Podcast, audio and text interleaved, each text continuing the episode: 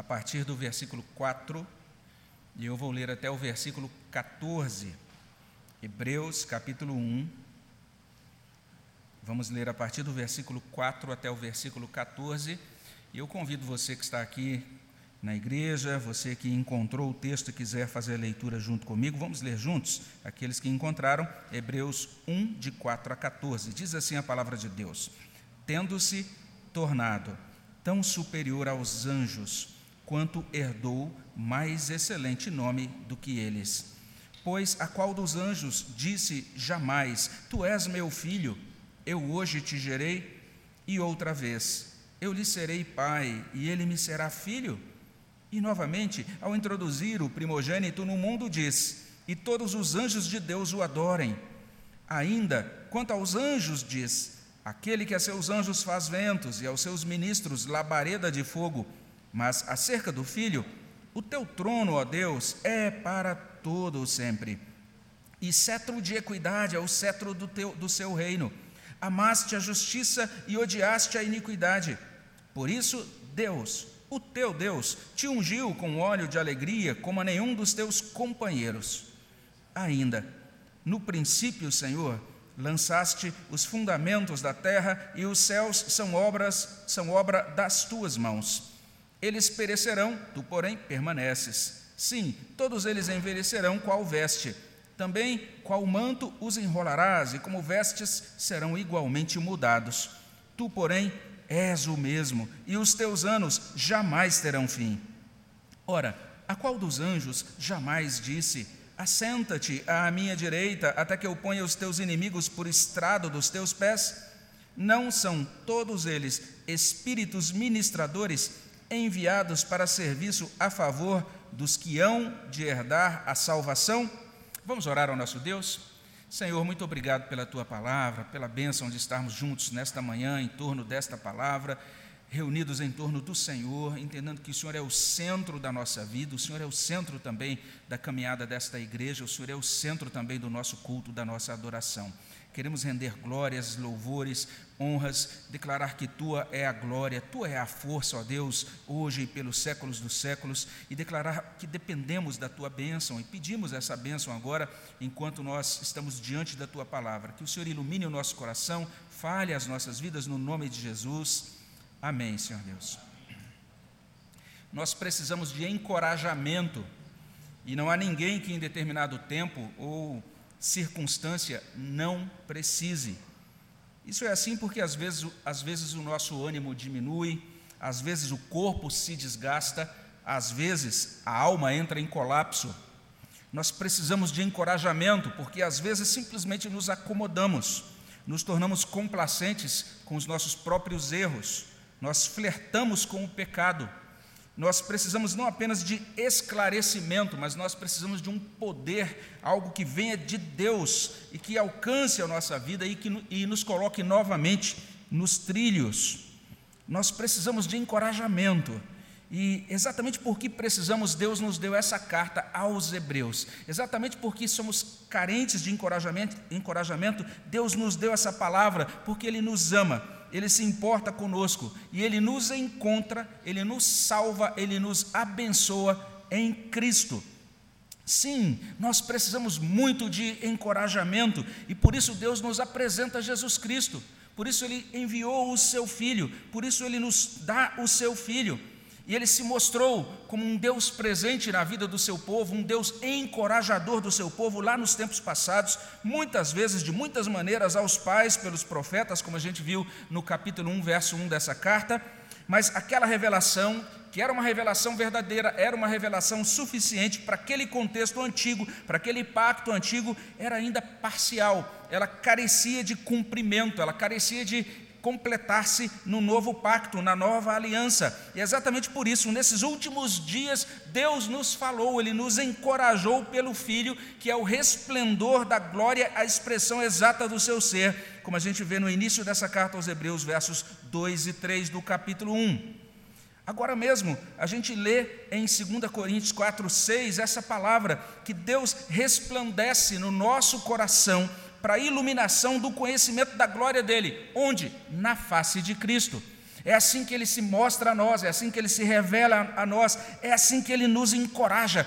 Cristo, Cristo, Cristo. Nós precisamos de encorajamento e Deus nos visita, nos ajuda, nos encoraja em Jesus Cristo. Quem é Jesus Cristo? É, ele é aquele que, de acordo com o verso 4, é superior aos anjos, tendo se tornado, ou como diz a revista corrigida, tendo, fe, tendo sido feito tão superior aos anjos, quanto herdou o mais excelente nome do que eles. Jesus Cristo, o Filho, é superior aos anjos, é o que vai ensinar essa passagem aqui nos versos 4 e 5. Ele é gerado eternamente do Pai. Ele é superior aos anjos, quando a gente olha os versos 6 a 12, porque ele é Senhor sobre a criação. Ele é superior aos anjos, como, como, a gente olha aí nos versos 13 e 14, porque ele é triunfante sobre os inimigos. Então nós precisamos de encorajamento, e se precisamos, nós temos de olhar com fé para esta palavra de Deus. E a gente começa olhando especialmente esses versículos 4 e 5. Aqui a gente vai entender que precisamos aprender, em primeiro lugar, que o filho é superior aos anjos, porque ele é gerado eternamente do Pai. No verso 4 a gente encontra esse advérbio, tão, tão, tão superior. É assim que consta na revista e atualizada, e se você tem a revista corrigida, vai constar lá tanto mais, ele é tanto mais excelente. O filho é tão superior ou tanto mais excelente do que os anjos. E agora, esse autor da carta aos Hebreus argumenta que aquela fala de outrora, aquela revelação que chegou muitas vezes, de muitas maneiras, aos pais pelos profetas, todo aquele conteúdo do Antigo Testamento, tudo isso nos informa. Aquela mesma revelação do Antigo Testamento já estava falando sobre essa superioridade do Senhor Jesus Cristo sobre os anjos. A gente vai perceber aqui uma série de citações do Antigo Testamento. Se você perceber agora o texto, você vai ver várias vezes ele dizendo assim: diz, aí ele cita, diz, cita, depois ele diz e e continua a citação, ainda, continua a citação, disse, o tempo todo ele está citando passagens do Antigo Testamento, ele está nos ajudando a compreender, olha lá, aquela revelação antiga, aquela palavra que foi dada aos pais no passado, na antiga aliança, já dizia isso, já apontava para o filho, e já dizia que o filho é superior aos anjos. De fato, o Antigo Testamento fala de uma relação uma relação distinta, diferente de todas as demais. É uma relação que o filho tem com o pai. De acordo com o verso 5, o filho, e somente o filho, é da mesma substância do pai. Apenas o filho é gerado eternamente pelo pai. E aí ele vai dizer: Isso já estava lá no Salmo 2, versículo 7. Ele diz: Pois a qual dos anjos disse jamais: Tu és meu filho, eu hoje te gerei. Ele está apontando então para o livro de Salmos. Ele está dizendo: os salmos já estão afirmando isso, os salmos já estão declarando isso. E ele vai prosseguir então, ele vai dizer que Deus se referia a isso, Deus se referia a esta relação singular entre o pai e entre o filho, quando Deus estabeleceu a aliança dele com Davi. Quando Deus falou com Davi lá em 2 Samuel 7,14, e ele vai citar aquele trecho da fala de Deus aqui também no verso 10, no verso 5, desculpe. Ele vai dizer no verso 5: E outra vez, eu lhe serei pai, e ele me será filho. Basicamente, aqui nós estamos diante dessa questão: queremos ser encorajados? Então olhemos para o filho. Ele é superior aos anjos, ele é gerado eternamente do Pai. Mas não apenas isso, em segundo lugar, a gente precisa saber que o Filho é superior aos anjos como Senhor sobre a criação. Ele é Senhor, ele reina sobre a criação, ele criou todas as coisas e reina sobre elas. Veja só, ele é chamado de o primogênito no verso 6. É interessante o que consta aqui no verso 6. Novamente, ao introduzir o primogênito no mundo, diz. E esse título é bem interessante, Aqui nós temos um cumprimento de Salmo 89, 25 até 27. E lá em Salmo 89 a gente lê: Porei a sua mão sobre o mar e a sua direita sobre os rios. Ele me invocará, dizendo: Tu és meu Pai, meu Deus, rocha da minha salvação. Falo-ei por isso meu primogênito, o mais elevado entre os reis da terra. E agora ele faz essa declaração no livro de Hebreus, novamente, ao introduzir o primogênito, aquele que cumpre Salmo 89. E ele prossegue: a superioridade do filho sobre os anjos pode ser ainda conferida lá em Deuteronômio 32, 43. E o modo como Deuteronômio 32, 43 é citado aqui no texto de Hebreus não combina com as nossas traduções evangélicas, porque o que o autor de Hebreus está fazendo aqui é citando a tradução grega do Antigo Testamento. Então, o Antigo Testamento do qual ele dispunha era um Antigo Testamento em grego, que a gente costuma chamar de tradução Septuaginta. E lá naquela tradução, literalmente o texto consta como ele menciona aqui, mas aqui na nossa tradução é um pouquinho diferente. Mas a ideia lá de Deuteronômio 32, 43 é, é a seguinte: Deus está convocando os anjos a adorar ao Filho que fez expiação pela terra do seu povo. Na nossa tradução vai constar isso: Ele é aquele que fez expiação, ele expiou a terra, por isso ele deve ser louvado. Então a gente vai encontrar aqui a tradução da Septuaginta que diz: Todos os anjos de Deus o adorem. Basicamente, a ideia é: os anjos o adoram. Os anjos são criaturas adoradoras. Os anjos são sujeitos à ordem do Deus Criador. Os anjos circundam o trono de Deus, servindo e adorando a Deus. Isso é mostrado em diversas partes da Escritura. Mas esta pessoa, o Filho. E aí, desdobrando o capítulo 1, verso 3, esta pessoa está sentada no trono eterno de Deus, exercendo um governo justo. Verso 7 até 9. Verso 7: Ainda quanto aos anjos, diz: Aquele que a seus anjos faz ventos, a seus ministros labareda de fogo, ou seja, Deus coordenando, dando ordens aos seus anjos, citando aí o Salmo 104:4, mas acerca do filho, no verso 8, o teu trono, ó Deus, é para todo sempre, e cetro de equidade é o cetro do seu reino. Amaste a justiça, odiaste a iniquidade. Por isso, Deus, o teu Deus, te ungiu com óleo de alegria como a nenhum dos teus companheiros. Salmo 45, 6 e 7. Esse é o trecho do Antigo Testamento que está sendo citado. Esse Salmo 45 está mostrando lá no Antigo Testamento a doutrina da Trindade, porque você vê essa interação entre pai e filho. E esse que é chamado de Deus, e agora ele também pode se reportar ao pai, dizendo que o pai é o Deus dele. O teu trono é Deus, é para todo sempre, mas Deus, o teu Deus, te ungiu. Olha só essa distinção entre pai e filho nessa relação da, das pessoas da divindade. E por fim, agora desdobrando o capítulo 1, verso 2, esse texto vai informar que o filho é superior aos anjos, porque o filho é Senhor imutável, Criador eterno. Versos 10 a 12. Ainda no princípio, Senhor, lançaste os fundamentos da terra, os céus são obra das tuas mãos, eles perecerão, tu, porém, permaneces. Sim, todos eles envelhecerão, qual veste, também qual manto os enrolarás, e como veste serão igualmente mudados. Tu, porém, és o mesmo, os teus anos jamais terão fim. O filho é superior aos anjos porque é gerado eternamente do Pai, versos 4 e 5, mas ele é superior aos anjos porque é senhor sobre a criação, versos 6 até 12. Mas o, trecho prossegue, o ensino é concluído. Então a gente pode dizer, em terceiro lugar, que o filho é superior aos anjos, porque o filho triunfa sobre os inimigos. A gente vai perceber a continuação do argumento. Onde é que a gente encontra as provas de que o filho é superior aos anjos? No Antigo Testamento. E assim, o verso 13 nos coloca diante de Salmo 110, versículo 1, lido no início da nossa liturgia.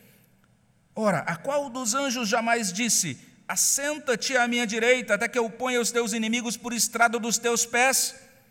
E aí, mais uma vez, a gente vai ver o verso 3 se desdobrando. Porque lá no verso 3 diz que depois de haver completado a redenção, o filho se assentou à direita da majestade, nas alturas. Então agora a gente vai perceber isso se desdobrando aí. Assenta-te à minha direita. Esse trecho todo e toda essa, todo, tudo isso que se coloca diante de nós começa agora a desenvolver uma temática, que é uma temática já presente em outras partes do Antigo Testamento. Por exemplo, se você ler o Salmo 2, você vai ver essa temática lá. É a temática dos adversários de Deus. Se você olhar depois com calma para o Salmo 2, por exemplo, você vai perceber que ali adversários se enfurecem contra Deus, os povos imaginam coisas vãs, os reis se levantam, os príncipes conspiram contra o Senhor e contra o seu ungido, dizendo: rompamos os seus laços, sacudamos de nós as suas algemas. Ou seja, não vamos mais permanecer agora algemados por esse Deus, dentro das normas desse Deus, dentro dos princípios desse Deus. Nós somos contrários a Deus e contrários ao ungido dele. É a temática do Salmo 2. Se você ler o Salmo 2, você vai ver que logo depois do verso 3, no verso 4, você vai encontrar assim: O Senhor olha do céu e ri-se deles, ri-se dos seus, ri-se dos adversários.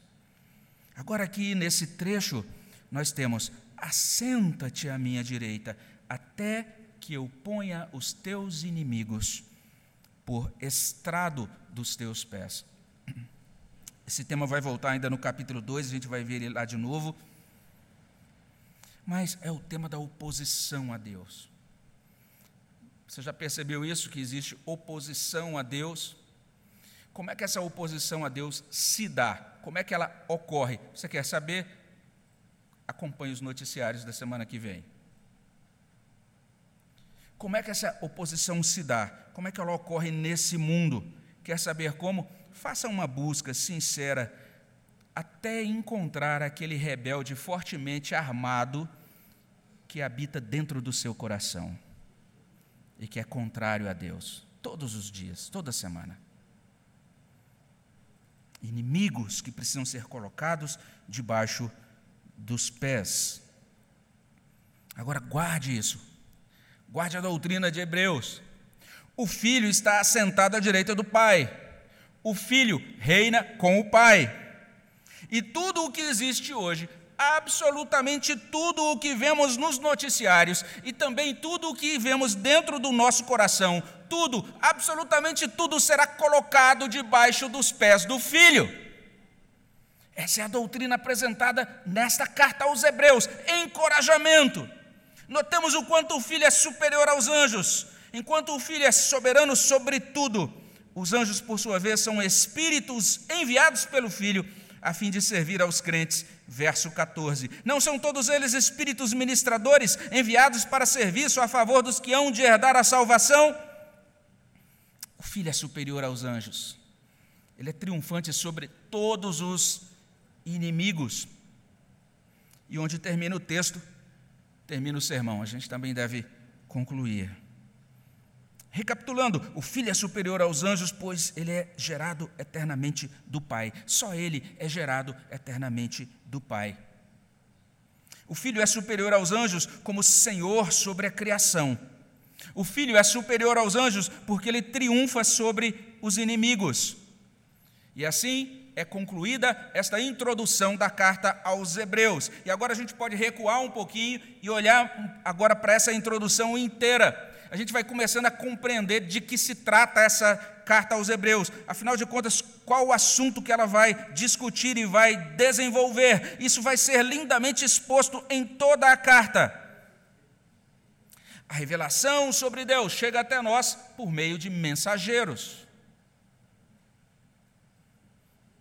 Deus usa mensageiros humanos. Lá atrás ele usou os profetas. E Deus usa anjos como mensageiros, porque inclusive a palavra anjo significa mensageiro. O Filho, Jesus Cristo, é o mensageiro último, definitivo, superior. Ele é superior aos profetas. Ele é superior aos anjos. E não de qualquer modo, ele é tão superior, tão superior. Olha o texto, ele é tanto mais excelente se você tem a revista corrigida. E essas verdades vão continuar ecoando até o fim dessa carta. E essas verdades devem também ecoar no nosso coração até o fim da nossa vida. Isso tem que ser assim. Se essa excelência de Jesus ecoar em nosso coração até o fim da nossa vida, a nossa vida aqui será viva. Parece uma redundância, mas ela será viva porque nós vamos receber dele todos os dias encorajamento. Se a excelência de Jesus ecoar em nosso coração hoje, nós seremos nutridos, abençoados com os elementos desta mesa, porque esses elementos comunicam vida àqueles que recebem devidamente. E se a excelência de Jesus ecoar em nosso coração até o fim da nossa vida, a nossa vida não terá fim. Esse é o grande ensino da carta aos Hebreus. Amém, meus irmãos? Vamos orar ao nosso Deus. Senhor, aplica a tua palavra ao nosso coração e nos ajuda a ser encorajados pela excelência de Jesus Cristo. Que nós entendamos que não há nada maior, melhor para motivar o nosso coração, para animar a nossa vida, do que contemplar o nosso Redentor entronizado à direita de Deus Pai, ó Deus, realizando essa obra em nosso favor e com essa certeza de que Ele voltará e nos levará para Ele. Muito obrigado, ó Deus, pela tua graça e pela tua palavra. É o que nós pedimos no nome de Jesus. Amém, Senhor Deus.